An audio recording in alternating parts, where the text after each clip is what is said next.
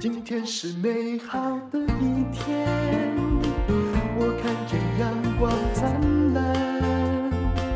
今天是快乐的一天，早上起床充满希望。今天是勇敢的一天，没有什么能够将我围。是轻松的一天，因为今天又可以，今天又可以好好吃个饭。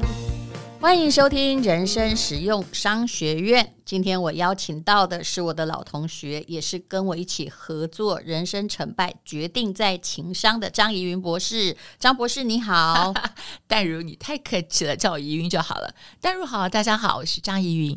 好，我们今天呢要来讲哦，就是团圆的时候如何不要让家人感情反而破裂的情商。其实这个。执行的要点非常非常重要。有些人呐、啊，嗯、其实老一辈的人常常觉得年轻人要回来了哈，嗯、不管是中秋节啊，或者是过年过节，啊、心里是有点高兴。是，但是年轻人多半，我必须诚恳的说，是又高兴，大部分又惶恐，非常惶恐。嗯，是呃，照理呢，你会觉得有一个很奇怪的情愫，就是明明很爱，但。在一起的时候却有点不自在，嗯，呃，很多的时候是这样子，因为你一见面说什么就很重要了。有时候就是冰山一角哈，你知道，人冰冻三尺，绝对不是一日之寒。嗯，那个某一句话，过去的种种恩怨就被你一把勾出，完蛋了。对，比如说啊，我我发现好多的人跟家人在一起团聚的时候，第一句话呢。想讲的是我关心跟在意，但你一直没做好的部分。例如，最近我听到一个朋友跟他们的家人吃饭的时候，好不容易聚起来，结果大吵一架。就是第一句话，愿闻其详，因为大家都喜欢听别人怎么吵架。第一句话呢，他就跟他爸妈说：“你打疫苗了没有？”这有错吗？哎，是这样子。这件事情其实是他们核心价值观的一个巨大差异。有人深信不疑，必须打疫苗；是有人坚信不疑，这件事情不适合他。是，然后，所以如果你的策略是我一见面我就很着急，嗯、想确认你有变好，所以你谈的话呢，往往就是马上就会。所以这一句话没搞清楚对方的呃心理的认可和坚持。对，所以上一次不欢而散是为这个原因，这一次第一。第一句话，两个人又往反反方向走，还是同样的原因啊？所以这个做法就不够聪明，就每次都回去问你打疫苗了没？然后爸妈觉得说你是要我的命吗？也有人老人家打了怎么样的，对不对？是，所以就是年轻人认为这个事情对你们很重要，我很爱你们，很关心你们，我希望你要做，你为什么老不做呢？所以见面就为了说服或者说服对方。这就好像我们同学见面哦，我们比较肆无忌惮，因为我们是平辈嘛，嗯、我们问的都是你得了没。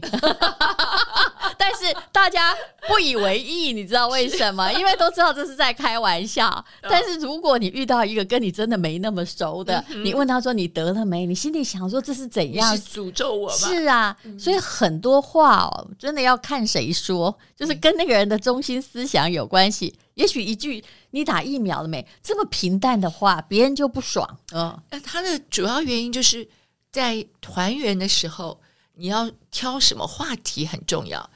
嗯，我自己也是啊，呃，就说实话，这个这这么多年下来，你会发现这方面也积累了不少惨痛的经验跟教训，嗯，所以你会总结出来说，团圆的时候。谁开头挑话题特别重要？你家也会嘛？等你爸妈都那么理性，对，医生家庭是，哦、然后 姐妹兄弟都受过高等教育，你你感觉相对而言对吧？然后平常也没有什么事情会大吵大闹，对。而且好不容易像你这种哈，这个一直都在国外，可能一年回来一次啊。对呀，然而你会发现，就是因为你太在意对方了，你往往讲的都是你觉得他为什么还没有做的事情，就会发生这样的状况。所以像呃，我后来总结出来了，嗯，几个话题是特别适合团圆的时候说的。嗯，呃，第一个是过去回忆过去共同的美好时光。嗯，什么话题最好的？我发现大家聚在一块、嗯、是美好时光哦，美好时光不是旧账哦。对对对，一定要是大家的美好时光。嗯，如果有一个人提了一个非常让有一些人不自在，比如说，哎，你最近有没有交男朋友啊？例如，有的人不就不要涉及别人的私领域了。嗯，对的事情。哎，可是很多人认为你是我的家人，我问你这个也不行吗？这个我可以帮你举个例子。Okay, 我有个朋友，嗯、他其实谁喜欢离婚？就没有人喜欢离婚嘛。嗯、可是他回到家里的时候，他妈妈啊就会在。一堆兄弟姐妹的面前，然后在吃团圆饭的时候，这是他第一次。比如说，呃，离婚后回家，你知道，其实心里也已经够忐忑。是他妈就在公众面前问说：“哎，那你那个无缘的人啊，今天晚上在哪儿吃饭？”然后你你可以知道啊，这就炸锅了，呃，而且呢，他可能还带了小孩回来，哦、非常尴尬。对，所以其实真的是在，即使是家人之间说话，你都需要有好情商。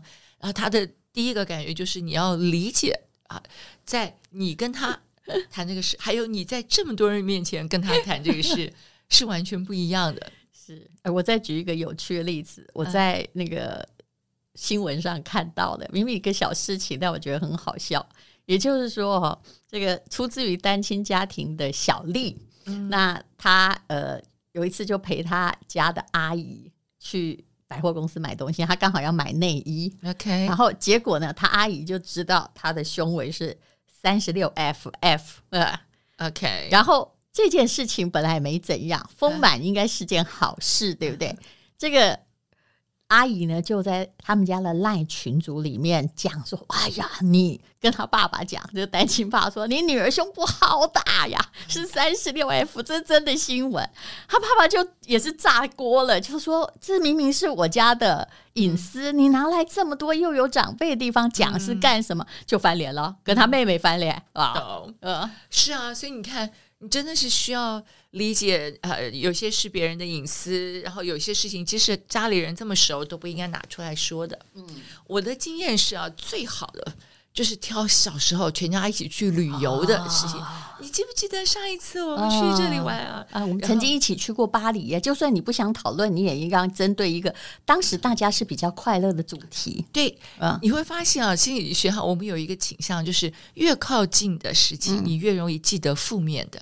然后越遥远的事情，你比较留下记忆的都会是偏这个美好的。哎，所以你指的是性格正常的，也有不正常的，是吧？好，所以你就可以聊以前，然后或者是问长辈他们当年的丰功伟业。我跟你讲，这个话题一聊开，你就没有任何压力，也就是说还有别的压力，还讲不完。这也是这也是压力。比如说，你如果你还你未婚，呃，回家过年。对，一群人问你说怎么样啊？有没有男朋友啦？什么时候结婚？这句话是真的不能问呢，真的是好烦的啊，就跟离婚不能问一样。所以，如果有人这样问你，你就可以立刻就开始说：“哎呀，这个叔叔啊，当年您怎么怎么怎么样？”就把那个话呢提聊到他身上，他自己就会聊开了。哦，这需要很好的情商，因为当你已经被激怒之后，你要转化哈，运用技术把那个话题转过去，不是很容易。嗯，但如果你有备而来的话，嗯，其实你真的可以做的还不错。我后来呃发现了，有很多人是真的是要做好准备。很多人觉得团圆就是人回家。其实不是，团圆是要心人到，然后心要做好很好的准备，嗯、你才能够真的就是所谓团在一起，快乐在一起。否则很多人都这样，哎呀，我好渴望见到我的亲人呢、可是哈、哦，真的相见真如不见啊！其实这恐怕是世界上最难过的感受之一吧。嗯，就是我这么想念你，我这么爱你，嗯、怎么一见面我们就吵架了呢？对呀、啊，然后吵了以后又要期待下一次见面。对。一辈子就是都是，所以叫做欢喜冤家嘛，其实都是亲人。嗯，然后很多人觉得说，呃，我们好像对亲人特别容易炸脾气，嗯，然后对外人就没有问题，对吧？就是外人说我们两句话，我们还说，哎呀，没关系，没关系啊。因为第一人要做面子，第二呢，亲人不会，只有亲人会勾起你那个海面下那百分之九十的伤痛。啊，这个说的特别好，嗯，真的是。呃，几个原因啊。第一个原因是说，很多人认为，嗯，就是我在家里我可以做我自己，嗯、我在外面还要跟人家客气的说，哎呀，对吧？嗯、没关系的，我知道的，我理解的，你也不容易。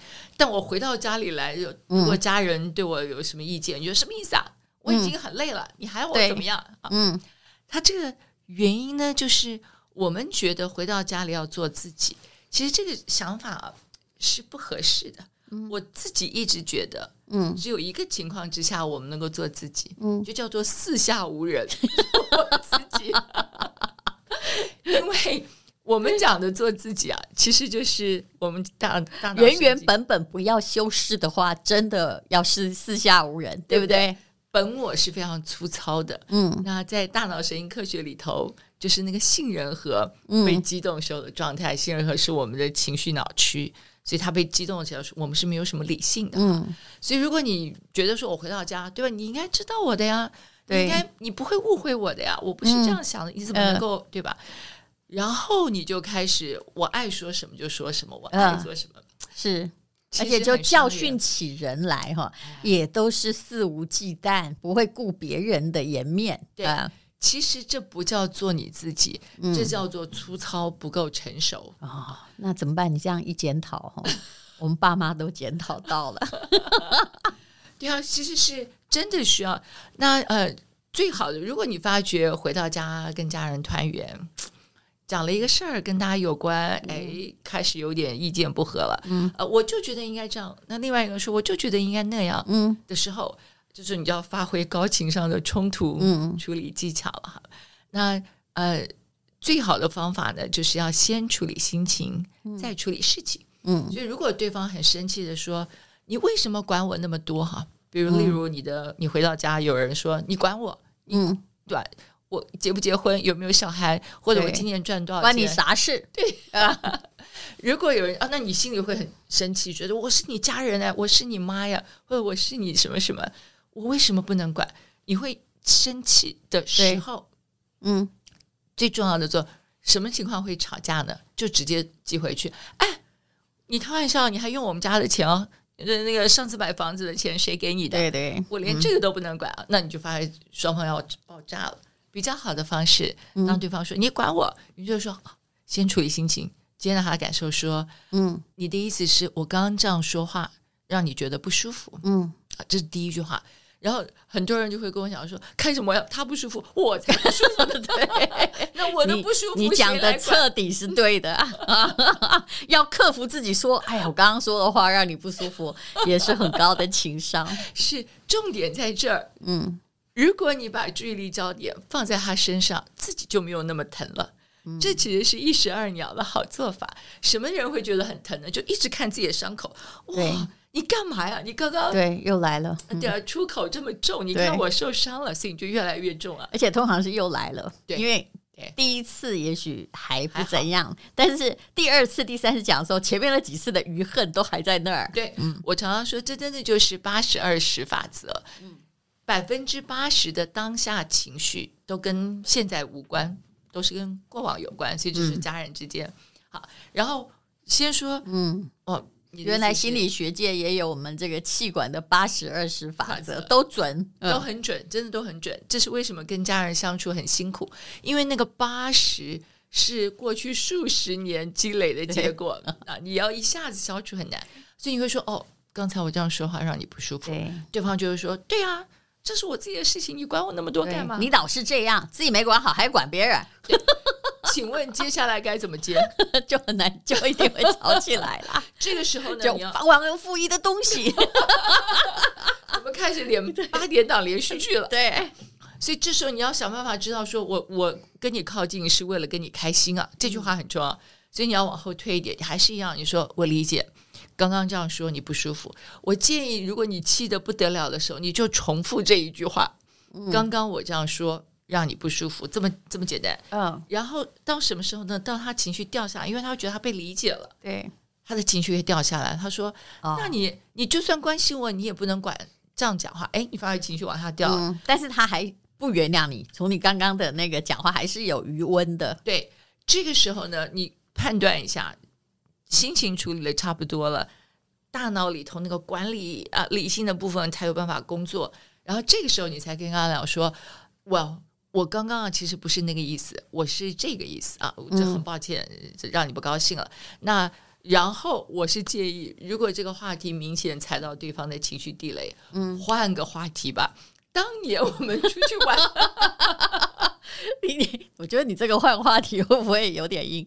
哎，我可以提供一个换话题高手，我有朋友是个花花公子，啊、那。他是个导演.但他一直到现在年纪跟我也不会差很多，但都未婚。但他很有办法.就是那种永远交的女朋友，大概二十五岁以下，跟李奥纳多差不多。理解。我还说有没有哪一招是必杀技？就是他也不会跟女生生气哦，但是他当然女生常生他的气。嗯、那讲到什么的时候，你话题转换或让他转忧为喜，不再跟你计较或怎么样的那个点在哪儿？啊他说：“哦他有一招哦，是一定会准的。说你喜欢吃哪个甜点，我去买。这个更离谱吧？但是，哎，通常呢，可以至少把他带离那个尴尬，然后接下来他就可以真的去买，或带他出去吃一趟有甜的东西，这样女性的可能某一种的的血糖就提升了。哎，突然就觉得好像有了原谅你的理由。”你的意思是说，大家团圆，然后闹得不开心的时候，突然有人说你想吃什么？其实我觉得，如果旁边有人可以用这招，当事人其实有时候很难。你被激怒，我也被激怒，很难。旁边人就说：“哎呀，我们吃甜点了，对，这个菜很好吃啊！好，来，我们放一首音乐吧。”其实打圆场的人很重要。我们再聊聊当年一起出去玩的开心吧。对对对，自己很难很难起这个头。所以，戴如这个就是我讲的，每一次的团圆都需要心有准备。如果你是没有准备的团圆，嗯，往往事情的发展跟你想象的这个相去甚远。对，有时候我们也要理解那个人哈，就白目，真的，但是他没有别的意思。对，像我以前呃念大学研究所时，也常遇到这种，我真的很怕回家遇到亲戚，他们就说现在有没有男朋友啊？哈、啊，我心里本来想说，我这样会看起来都没有男朋友吗？可是我后来就转个，我故意预备好一句话回去，比如这个讨厌的舅舅又来了哈，啊、他这样问的时候，最近有没有男朋友啊？对呀、啊，好，是不是上次那个呀？反正很多人就是。你带回去带不回去都不行，就对。后来我就会说他啊，有没有男朋友？我就说不太多。嗯，那大家就会先笑嘛，对不对？好，说怎么这个口气嘞？哎，大概就知道你不想要回答这些问题，他才会意识到，其实这也不关你的事情，嗯、对不对？嗯，这这个其实是呃，我们在心理学上讲的，就是人际的边界不够清楚，就哪些事情是你的事儿。哪些事情是我的事儿？嗯、但是大部分的人跟家人团圆的时候，我不聊这些事，我聊什么呢？就只有这些事嘛，是不是？我不可能聊公事或聊股票。是，所以真的要准备话题。我讲的准备是心情要准备，嗯，话题要准备啊，嗯，这个真的要准备，否则你回去以后，你会发觉就还是你有没有男朋友？你打疫苗了没有？对，就是就是一。一脚一点就燃的，还有啦，什么要选举要选谁啦？对，像这种哈，治就是大家分歧很大的，或者是一个家庭现在不同宗教也很多很多。拜托你不要推广你自己的理念好不好？对呃，要么就拿个肥皂箱到公园里面说去。可很多人很妙，就好像哈在推销保险，想要从自己身边的人下手。事实上，我觉得这个是呃，这自寻死路，自己找地雷，其实不好。如果你认为跟家人相聚应该感受到彼此的温暖跟爱意的话，那这个真的就不合适。因为你回到家庭不是法庭，嗯，你不是要想办法赢过对方啊，嗯，然后证明自己有道理，所以真的需要准备话题。我真的有一个小本子啊，小本本是里面我觉得有用的话题。哇，你这个人好 organize。真的，真的，比如说我跟我爸爸聊他以前的专业的时候，我爸是医生啊，对，我只要聊呢，他眼睛就放光啊，你就觉得哎，特别棒啊，所以我就会聊这个事。哎呀，当年你在那个大医院做副院长的时候，你这么多人你怎么管？我爸到现在九十岁了，去医院他还以为自己是院长，会说这里管的不好，那里不好，他明明就是一个病人。这个我要学你，你知道我爸是教什么吗？他是英文老师，他是英文这个某商专的英文教授退休。嗯、我以后跟他聊英文文法好了，可以的。可以的。其实，其实因为对他们来讲，那是他最擅长、呃、最高光时刻。是，是，你聊这个最好。所以真的要聊专业。嗯，对，真的要准备话题。嗯，我也碰过一些话题碰壁的，所以就千万不能聊。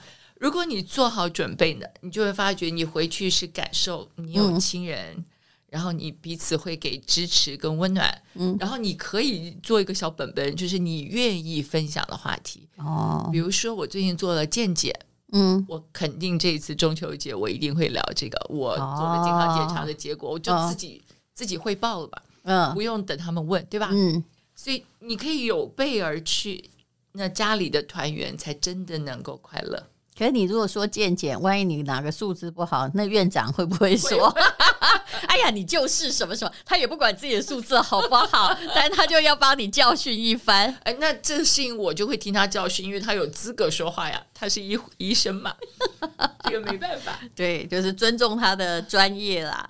但是呃，这个哈、哦，有时候。对老年人是真的比较适用的，尤其是你的爸爸。但是我真的我也很怕哦，就在亲戚之中有晚辈突然跟我说：“哎，什么？那个，嗯，为什么你你你是怎么学作文会写这么好？”嗯，这个我觉得这个大灾问，你通常会怎么回答？就从小喜欢，你看就会，但是无论如何不会生气啦。就是你会四两拨千斤，但是有些问题哦。有些人问的问题还真不是啊，三个小时内回答得完的。哎，所以我不知道大家觉得有什么好话题是适合跟家人一起聊的。比如像你这个，你的晚辈是很很很真诚的跟你请教，嗯，是很真诚，但也不太适合在吃饭的时候聊。其实我觉得家人的余兴节目啊。还真的不妨把旧照片搬出来看，这个、因为以前的人没有那么常照相，至少照相的时候都是欢乐的时光，这是我想得到的，这是特别好，对不对？对，然后老年人就会有那个记忆，他们对过去的事记得比较牢，甚至就把爸妈的结婚那个呃照片拿出来看一看啊。就算他们现在是对是对怨怨偶的话，可能当时也还是有一些甜蜜的微笑，这个特别好。就是想回回忆当年，我们就会拿那个以前小的时候一起出游，嗯，然后开彼此的玩笑。所以你看，你那个时候还那个小短腿啊什么的，嗯、就这个就会很好玩。所以其实还真的是需要 家人的团聚。我后来得到一个经验，就除了你要有很好的情商，知道怎么冲突处理冲突之外，它有点像策划一个派对。你需要提前用心策划。我我还有一个撇步，也就是如果是我请家人吃饭，因为你总觉得哈，这一直都在装忙也不是办法。虽然家人之间后来因为工作的不相干，不会有真正的就是会聊到这个心有灵犀的话题。我觉得这一点必须承认。我后来都请那个五星级饭店的自助餐，你知道为什么吗？为什么？这个 party 很重要。就是五星级饭店让大家会觉得要穿的庄重一点，嗯、行为要收敛一点，不可大吵大闹啊！所以后来连过年吃年夜饭，我都请在那种很优雅的场合。这时候看什么亲友再来提什么不相干的事情，再来提伤心事也都不太适合。然后万一啊，就是呃吃自助餐的时候，万一一言不合啊，或者是被问到一个。很尴尬的问题，杏仁核快要燃烧嘛？按照我们的情商科是这样，快要燃烧到我的杏仁核，我就站起来说：“嗯，我去拿菜。” 这一招可以，这一招特别好，啊、不然怎么办呢？这一招特别好，因为你你如果对啊，你不想聊就先拿菜呗，哪里吃的？对对，嗯，介绍不出。你今年订哪一家，我也给你订一家。这样我们至少还可以拿菜的时候说：“哎，这这个怎么办？哦，这现在有一个问题，我们就在这多聊久一点呗。”结果发现拿菜是很好的，是非常好的，是因为你你有办法抽离那个场景，然后换一个心境。其实真的，哎，这方法真不错。对，所以不要做圆桌，就是如果家族聚会啊，大部分可以的话，请订那个自助餐，对不对？而且我一开始哈，后来我都会说我付钱，这样就大家哈来者是客，就不好指责你，你知道吗？我自己觉得吃自助餐特别好，因为每个人可以有自己的，是是，对吧？不然很麻烦，真的很麻烦。我们现在又开始嫌弃起那个老大人了。这些老人啊，有时候一不吃牛肉，一不吃鸡肉，那你 你那个一团圆餐，你什么肉都不要吃了，还有人吃素，我告诉你，对不对？是是是。所以你不如吃自助餐，那就没有不吃的问题。而且人都欢乐，而且老老年人是这样的，像我婆婆就有个习惯，她每次要吃自助餐，她说啊，我今晚都加杯的呀，就吃不太下。他因为为什么？因为他有一个先见，他有一个这个理念，就是吃自助餐哈，一定要饿几顿，然后要吃的很饱才会划得来。所以当自助餐的时候，大家比较没有空讨论任何事，所以这是另外一个好事。